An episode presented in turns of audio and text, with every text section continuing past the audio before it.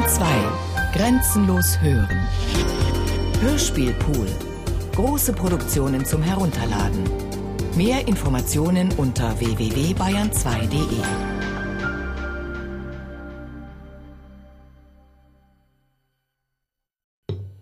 Franz Kafka, der Prozess. Ende.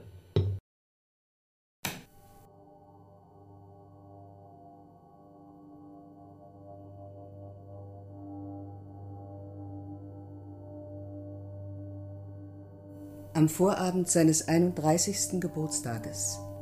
Es war gegen 9 Uhr abends, die Zeit der Stille auf den Straßen. Kamen zwei Herren in Kars Wohnung. In Gehröcken, bleich und fett, mit scheinbar unverrückbaren Zylinderhüten. Nach einer kleinen Förmlichkeit bei der Wohnungstür Wegen des ersten Eintretens wiederholte sich die gleiche Förmlichkeit im größeren Umfange vor K.s Tür. Ohne dass ihm der Besuch angekündigt gewesen wäre, saß K. gleichfalls schwarz angezogen in einem Sessel in der Nähe der Türe und zog langsam neue, scharf sich über die Finger spannende Handschuhe an, in der Haltung, wie man Gäste erwartet. Er stand gleich auf und sah die Herren neugierig an. Sie sind also für mich bestimmt? fragte er. Die Herren nickten. Einer zeigte mit dem Zylinderhut in der Hand auf den anderen. Kage stand sich ein, dass er einen anderen Besuch erwartet hatte. Er ging zum Fenster und sah noch einmal auf die dunkle Straße. Auch fast alle Fenster auf der anderen Straßenseite waren noch dunkel, in vielen die Vorhänge herabgelassen. In einem beleuchteten Fenster des Stockwerkes spielten zwei kleine Kinder hinter einem Gitter miteinander und tasteten, noch unfähig, sich von ihren Plätzen fortzubewegen, mit den Händchen nacheinander. Alte, untergeordnete Schauspieler schickt man um mich, sagte sich K. und sah sich um um sich nochmals davon zu überzeugen. Man sucht auf billige Weise, mit mir fertig zu werden. K. wendete sich plötzlich ihnen zu und fragte, an welchem Theater spielen Sie? Theater? fragte der eine Herr mit zuckenden Mundwinkeln den anderen im Rat. Der andere gebärdete sich wie ein Stummer, der mit dem widerspenstigen Organismus kämpft. Sie sind nicht darauf vorbereitet, gefragt zu werden, sagte sich K. und ging seinen Hut holen. Schon auf der Treppe wollten sich die Herren in K einhängen, aber K sagte, erst auf der Gasse, ich bin nicht krank. Gleich aber vor dem Tor hängten sie sich in ihn in einer Weise ein, wie K noch niemals mit einem Menschen gegangen war.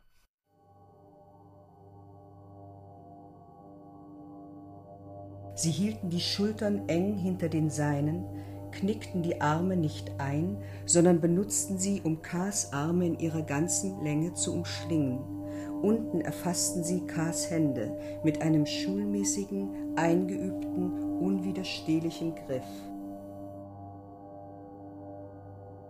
K. ging straff gestreckt zwischen ihnen.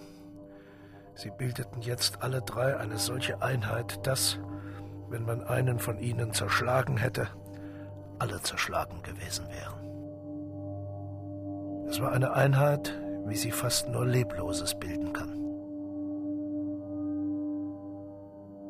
Unter den Laternen versuchte K. öfters, so schwer es bei diesem engen Aneinander ausgeführt werden konnte, seine Begleiter deutlicher zu sehen, als es in der Dämmerung seines Zimmers möglich gewesen war.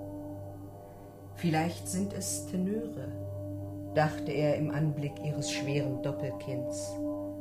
Er ekelte sich vor der Reinlichkeit ihrer Gesichter. Man sah förmlich noch die säubernde Hand, die in ihre Augenwinkel gefahren, die ihre Oberlippe gerieben, die die Falten am Kinn ausgekratzt hatte. Als K. das bemerkte, blieb er stehen. Infolgedessen blieben auch die anderen stehen. Sie waren am Rand eines freien, menschenleeren, mit Anlagen geschmückten Platzes. Warum hat man gerade Sie geschickt? rief er mehr, als er fragte. Die Herren wussten scheinbar keine Antwort. Sie warteten mit dem hängenden freien Arm, wie Krankenwärter, wenn der Kranke sich ausruhen will. Ich gehe nicht weiter, sagte K. versuchsweise. Darauf brauchten die Herren nicht zu antworten, es genügte, dass sie den Griff nicht lockerten und K. von der Stelle wegzuheben versuchten. Aber K. widerstand. Ich werde nicht mehr viel Kraft brauchen. Ich werde jetzt alle anwenden, dachte er. Ihm fielen die Fliegen ein, die mit zerreißenden Beinchen von der Leimrute wegstreben. Die Herren werden schwere Arbeit haben.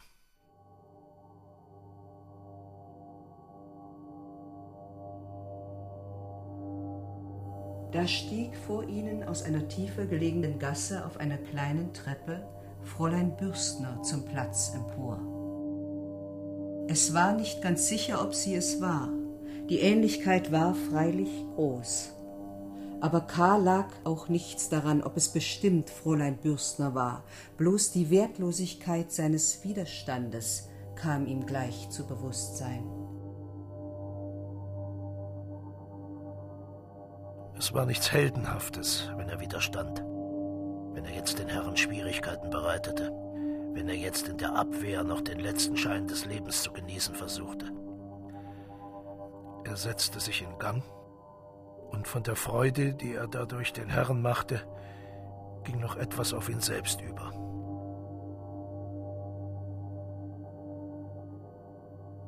Sie duldeten es jetzt, dass er die Wegrichtung bestimmte, und er bestimmte sie nach dem Weg, den das Fräulein vor ihnen nahm. Nicht etwa, weil er sie einholen, nicht etwa, weil er sie möglichst lange sehen wollte, sondern nur deshalb, um die Mahnung, die sie für ihn bedeutete, nicht zu vergessen. Das Einzige, was ich jetzt tun kann, sagte er sich, und das Gleichmaß seiner Schritte und der Schritte der zwei anderen bestätigte seine Gedanken. Das Einzige, was jetzt zu tun ist, bis zum Ende den ruhig einteilenden Verstand behalten.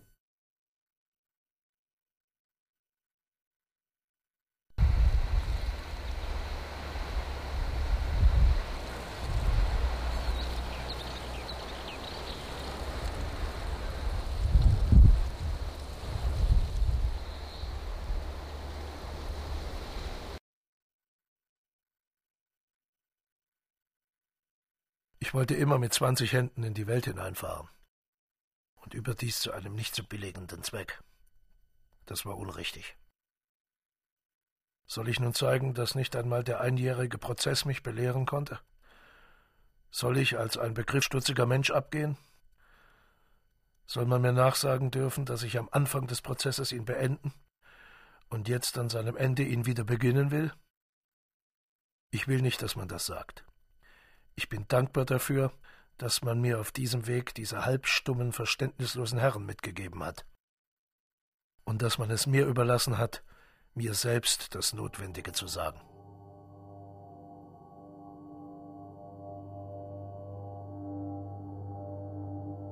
Das Fräulein war inzwischen in eine Seitengasse eingebogen. Aber K. konnte sie schon entbehren und überließ sich seinen Begleitern. Alle drei zogen nun in vollem Einverständnis über eine Brücke im Mondschein. Jeder kleinen Bewegung, die K. machte, gaben die Herren jetzt bereitwillig nach. Als er ein wenig zum Geländer sich wendete, drehten auch sie sich in ganzer Front dorthin. Das im Mondlicht glänzende und zitternde Wasser teilte sich um eine kleine Insel, auf der wie zusammengedrängt Laubmassen von Bäumen und Sträuchern sich aufhäuften. Unter ihnen jetzt unsichtbar führten Kieswege mit bequemen Bänken, auf denen K. in manchem Sommer sich gestreckt und gedehnt hatte. Ich wollte ja gar nicht stehen bleiben, sagte er zu seinen Begleitern, beschämt durch ihre Bereitwilligkeit. Der eine schien dem anderen hinter Kars Rücken einen sanften Vorwurf wegen des missverständlichen Stehenbleibens zu machen. Dann gingen sie weiter. Sie kamen durch einige ansteigende Gassen, in denen hie und da Polizisten standen oder gingen, bald in der Ferne, bald in nächster Nähe. Einer mit buschigem Schnurrbart, die Hand am Griff des Säbels, trat wie mit Absicht nahe an die nicht ganz unverdächtige Gruppe. Die Herren stockten. Der Polizeimann schien schon den Mund zu öffnen. Da zog K. mit Macht die Herren vorwärts. Öfters drehte er sich vorsichtig um, ob der Polizeimann nicht folge. Als sie aber eine Ecke zwischen sich und dem Polizeimann hatten, fing K. zu laufen an. Die Herren mussten trotz großer Atemnot auch mitlaufen. So kamen sie rasch aus der Stadt hinaus, die sich in dieser Richtung fast ohne Übergang an die Felder anschloss.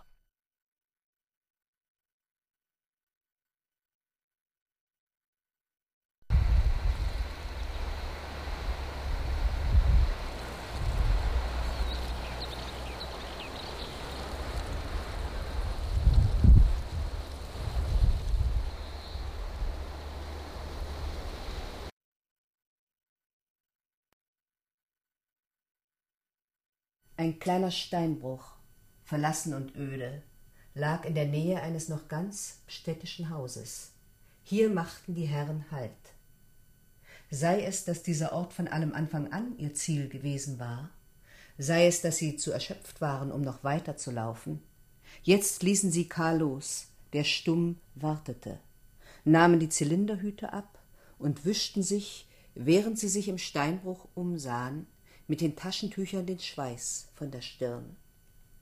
Überall lag der Mondschein mit seiner Natürlichkeit und Ruhe, die keinem anderen Licht gegeben ist. Nach Austausch einiger Höflichkeiten hinsichtlich dessen, wer die nächsten Aufgaben auszuführen habe, die Herren schienen die Aufträge ungeteilt bekommen zu haben, ging der eine zu K. und zog ihm den Rock, die Weste und schließlich das Hemd aus. K. fröstelte unwillkürlich, worauf ihm der Herr einen leichten, beruhigenden Schlag auf den Rücken gab. Dann legte er die Sachen sorgfältig zusammen, wie Dinge, die man noch gebrauchen wird, wenn auch nicht in allernächster Zeit. Um K. nicht ohne Bewegung der immerhin kühle Nachtluft auszusetzen nahm er ihn unter dem Arm und ging mit ihm ein wenig auf und ab, während der andere Herr den Steinbruch nach irgendeiner passenden Stelle absuchte. Als er sie gefunden hatte, winkte er, und der andere Herr geleitete K. hin. Es war nahe der Bruchwand. Es lag dort ein losgebrochener Stein. Die Herren setzten K. auf die Erde nieder, lehnten ihn an den Stein und betteten seinen Kopf obenauf.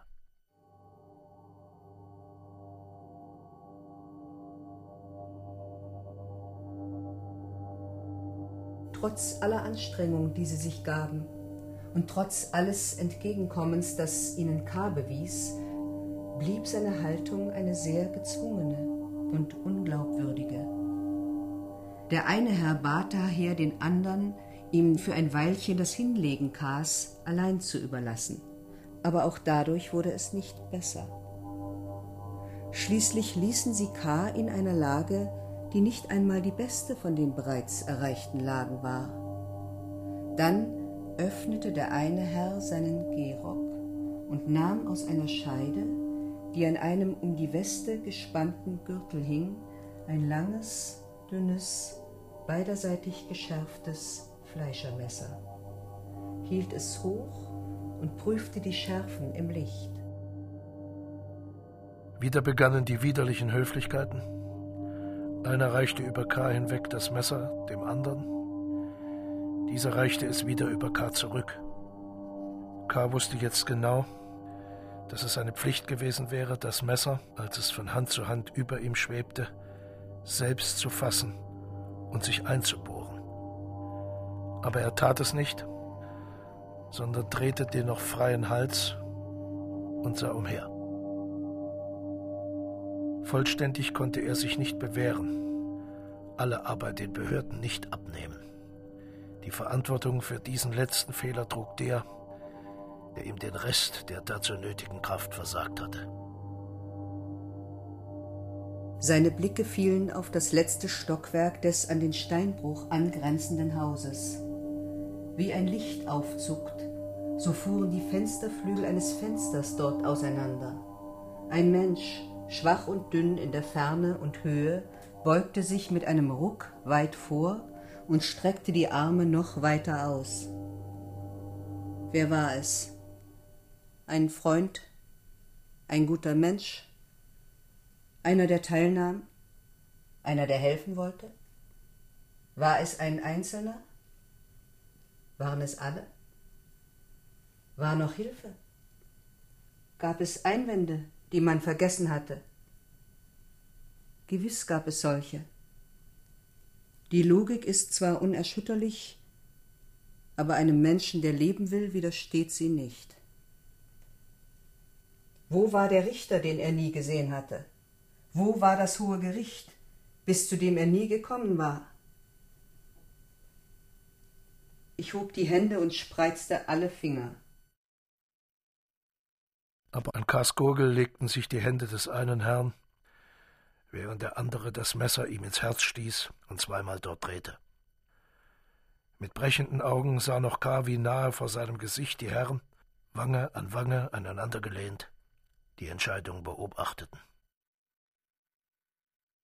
Wie ein Hund, sagte er. Scham. Es war, als sollte die Scham ihn überleben.